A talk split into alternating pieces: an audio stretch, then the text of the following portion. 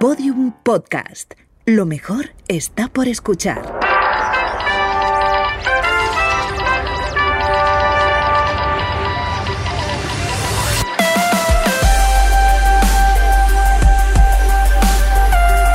Tentación a Medianoche, un podcast que homenajea la radionovela escrita por Rafael Barón en adaptación de su novela homónima y realizada para la cadena Ser en el año 1973. Episodio 2, parte 1.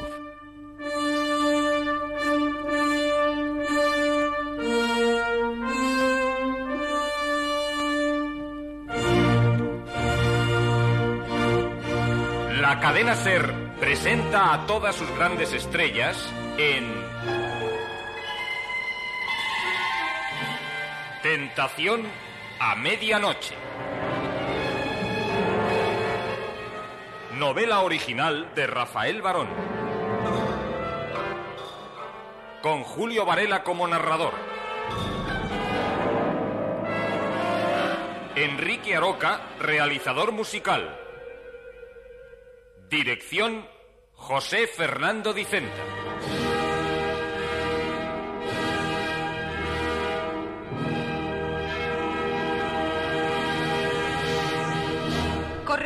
Es otra de las escenas nocturnas basadas en poemas de García Lorca que compuso Anatol Vieru para el coro madrigal. Dicho esto, queremos aclarar otra cosa, que se refiere a las actrices Y a los actores, que intervienen en Tentación a medianoche. todos ellos, como ustedes saben, son excepcionales. Bueno, y precisamente por eso planteaban un problema de, digamos, presentación, considerando además que en esta nueva obra de Rafael Barón todos y cada uno de ellos son protagonistas. Esto era también lo que sucedía en los anteriores éxitos de Danone, Fontaneda y Majefesa, ya que en las novelas de Rafael Barón siempre hay varias historias de igual importancia. A eso se debe el acuerdo de englobar en una frase absolutamente cierta las grandes estrellas de la SER a todos ellos, actrices y actores, sin destacar el nombre de ninguno. ¿Cómo hacerlo? ¿Cómo destacar a uno cualquiera sin ser injustos con los demás? Si Tentación a Medianoche fuese una historia sencilla de dama y galán y poco más, no se nos habría planteado naturalmente el menor problema. Con dar los nombres de la pareja protagonista y destacar alguna colaboración especial, pues asunto resuelto. Pero Tentación a Medianoche exige varias primerísimas actrices y varios primerísimos actores. Es decir, necesita la totalidad de nuestro elenco, de nuestra constelación, cuyos componentes son todos primerísimos. Imposible, pues, enunciar sus nombres día tras día, como sería nuestro deseo.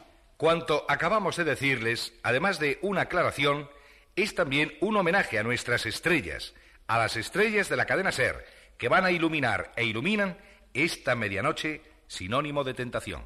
En cuanto a la naturaleza de esa tentación, de la tentación a medianoche, no podemos, lógicamente, adelantarles nada. En todo caso, que estos capítulos son como un prólogo tan dramático como imprescindible. Gracias a ellos, además de ambientarse, le resultará más fácil comprender luego, cuando llegue el momento, a Petre Barbú.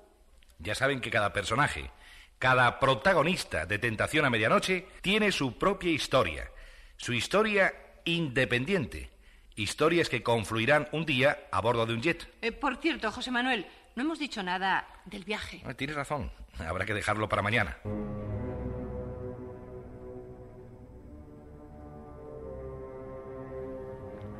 Aquel invierno antes de Navidad tuvo Elena, patrona y maternal amiga de Tudor Barbu, sobradas ocasiones de insistir cerca de éste en las ventajas de la vida conyugal. Su tenacidad era a todas luces innecesaria, pues Tudor estaba convencido de las excelencias del matrimonio y ella, naturalmente, lo sabía, pero le divertía interpretar a ultranza el papel de casamentera, fuente inagotable de bromas y risas de las conversaciones que los dos sostenían junto a la gran estufa, saboreando sendas tazas de café puro. Desde luego, Tudor, ya no hay la menor esperanza de que pierda usted su soltería dentro de este año. Lo contrario sería un verdadero milagro, considerando que en 1935 le quedan tan solo unas cuantas semanas de vida. Pero en el 36... Eh. Yo haré todo lo que de mí dependa para no defraudar a Elena. ¿Ha ¿Prometido? Prometido.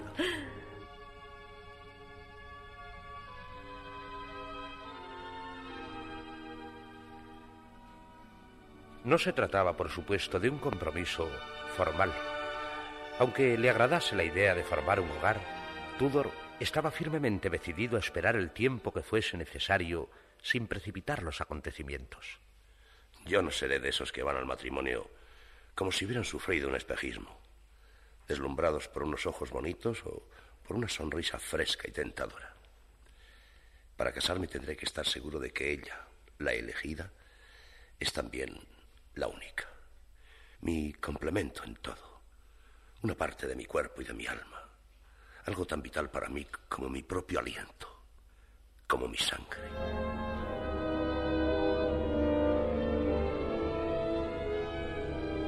Tudor no se había forjado una idea de cómo era, de cómo debía ser físicamente la mujer esperada, su esposa. Ninguna mirada verde o negra o castaña o azul se deslizaba por eso entre sus ojos y el libro que estuviera leyendo muy tarde en la profunda quietud de la noche. Pero a veces, a través de las líneas impresas, le parecía que sus poetas amigos, amigos entrañables e ignorados, habían presentido y dado forma a sus vagos deseos, a sus sueños, a la declaración de amor que bullía sin destino en el fondo de su alma. Quieres ser tú mi tierra, con sembrados, con viñas, con estanques, con bosques, con arroyos y animales salvajes. Las vacas traerán sus ubres llenas y mugirán en nuestra puerta adornada de acacias y de flores azules.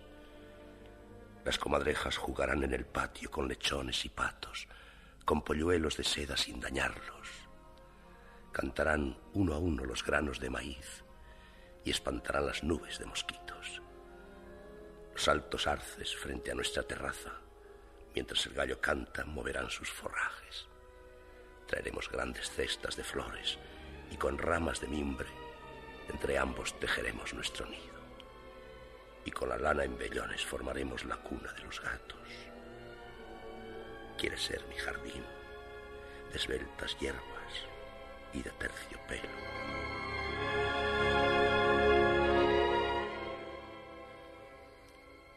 Los versos de Elena Bacaresco le llevaban en su música a Crisana, al pueblo lejano. Sería allí donde tuviese que repetir para una mujer aquellas preguntas de amoroso alcance. ¿Quieres ser tú mi tierra? ¿Quieres ser mi jardín de esbeltas hierbas y de terciopelo? Llegó por fin el último día de clase y Tudor Barbu se despidió de sus alumnos casi tan alegre como ellos porque la Navidad le permitiría pasar unos días en Crisana.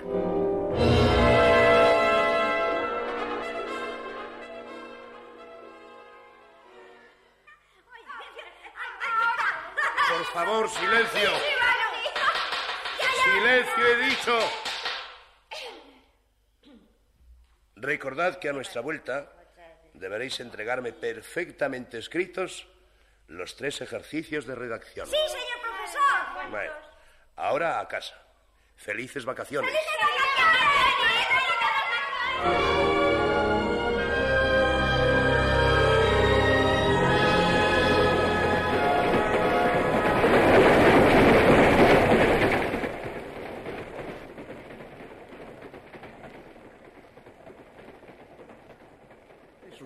Seré su compañero de viaje hasta Brad. Y en Brad, como le he dicho, dejaré el tren para seguir en un carricoche hasta mi pueblo. Espero que no habrá cambiado mucho desde mi última visita. ¿Cambiado? ¿En qué sentido? ¿Para mejorar quizás en su economía? Ese cambio sería deseable. Ay, pero muy difícil. Aunque haya crecido, como dicen, la producción agrícola, la agricultura sigue siendo uno de los sectores atrasados de nuestra economía. Este año se calcula que hay más de un millón de campesinos sin tierras. Ay, van de mal en peor. Pobres.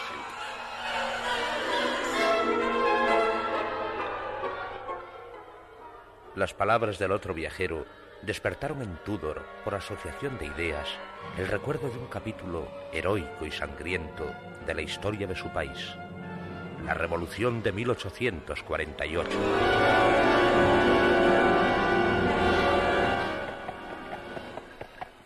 Bueno, Tudor, todavía no me has dicho cómo has dejado Bucarest.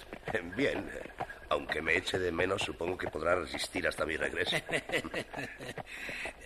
Pero la situación allí... Bastante complicada por culpa de la influencia alemana. De la influencia nazi que se hace sentir peligrosamente. ¿Y, y ese nuevo partido? La Guardia de Hierro. Está alimentado, apoyado por los alemanes nazis y por los rumanos que con ellos simpatizan. Esto es algo que no comprendo, que no puedo comprender. Una mala semilla, una amenaza para nuestra independencia, una traición.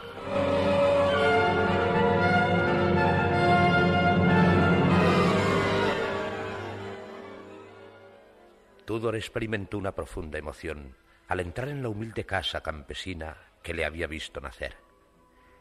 Todo estaba en ella como cuando su madre vivía. Los muebles de haya, roble y abeto, decorados con labores geométricas, patinados por el tiempo. Las polícromas alfombras de lana, las alegres cortinas de cáñamo y algodón, el friso de platillos y vasijas de cerámica esmaltada, los iconos cerca del techo de vigas de roble ahumado.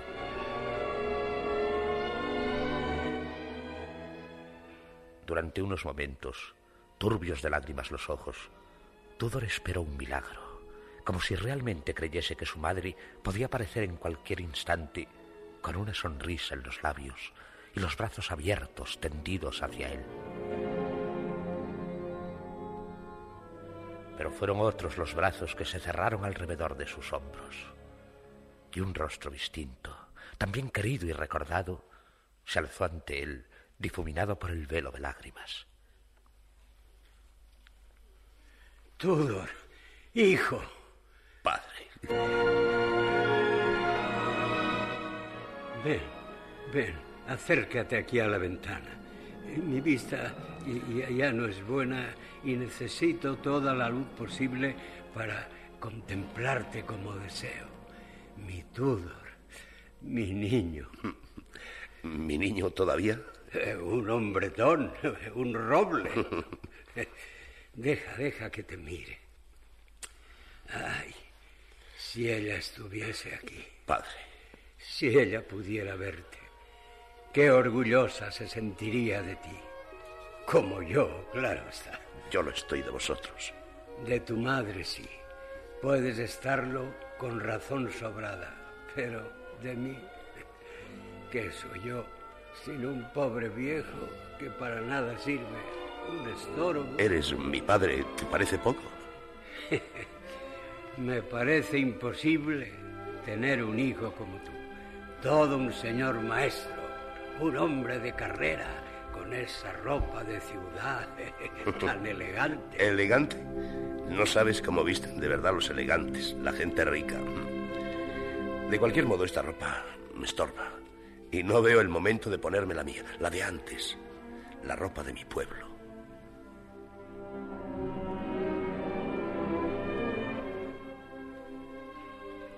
Aquellas vacaciones, Tudor no se concedió un momento de reposo. Sus amigos tampoco se lo hubiesen permitido.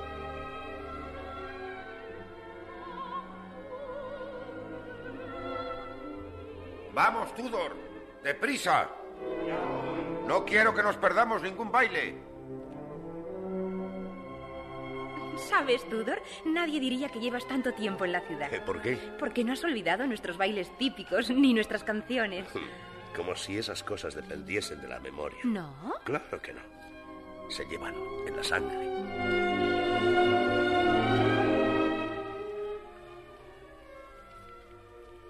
Tudor, muchacho, ¿quieres ser de los nuestros? ¿Acaso no lo soy? Tú eres de los jóvenes. Aquí no tengo edad. A veces me siento como un niño. Y en otras ocasiones tan viejo como Samolxise. Mientras no te pongas a llorar dentro de una cueva como él. ¿A llorar por qué? Menos aún teniendo todas estas maravillas a mi alcance. Las montañas, los valles, los bosques. De eso precisamente queríamos hablarte. ¿De la naturaleza? En cierto modo, sí. De la caza. ¿Nos acompañarás mañana a dar una batida? con los ojos cerrados. Si disparas así, muchacho, no cobrarás una sola pieza. Y los demás estaremos en peligro de morir bajo tus balas.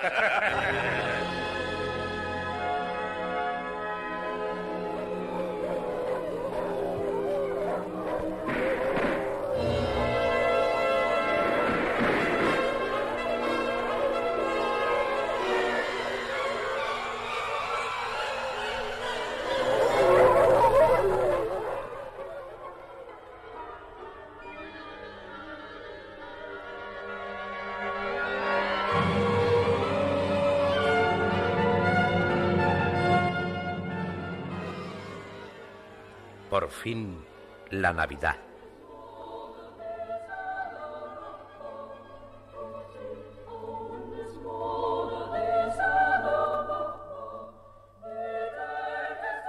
Desde su casa, Tudor siguió con la mirada a los muchachitos que, según una vieja costumbre, iban de puerta en puerta entonando canciones y llevando una estrella de cañas y papel con lentejuelas doradas y flecos y campanillas, y en el centro, pintados en papel transparente con una luz detrás, la Virgen y el niño.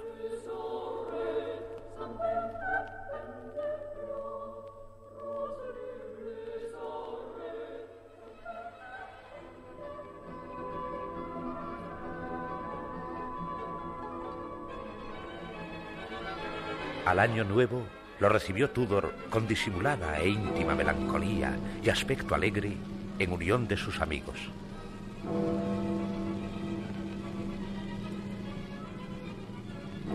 Y cuando el viejo reloj empezó a desgranar las doce campanadas que marcaban la muerte de 1935, recordó una de las bromas de Elena, su patrona, y se hizo en mente una pregunta.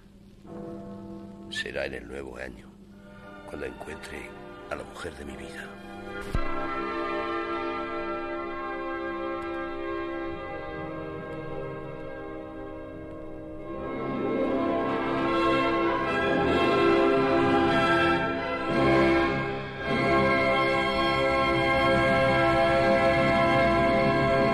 Síguenos en Twitter, arroba podiumpodcast y en facebook.com barra podiumpodcast.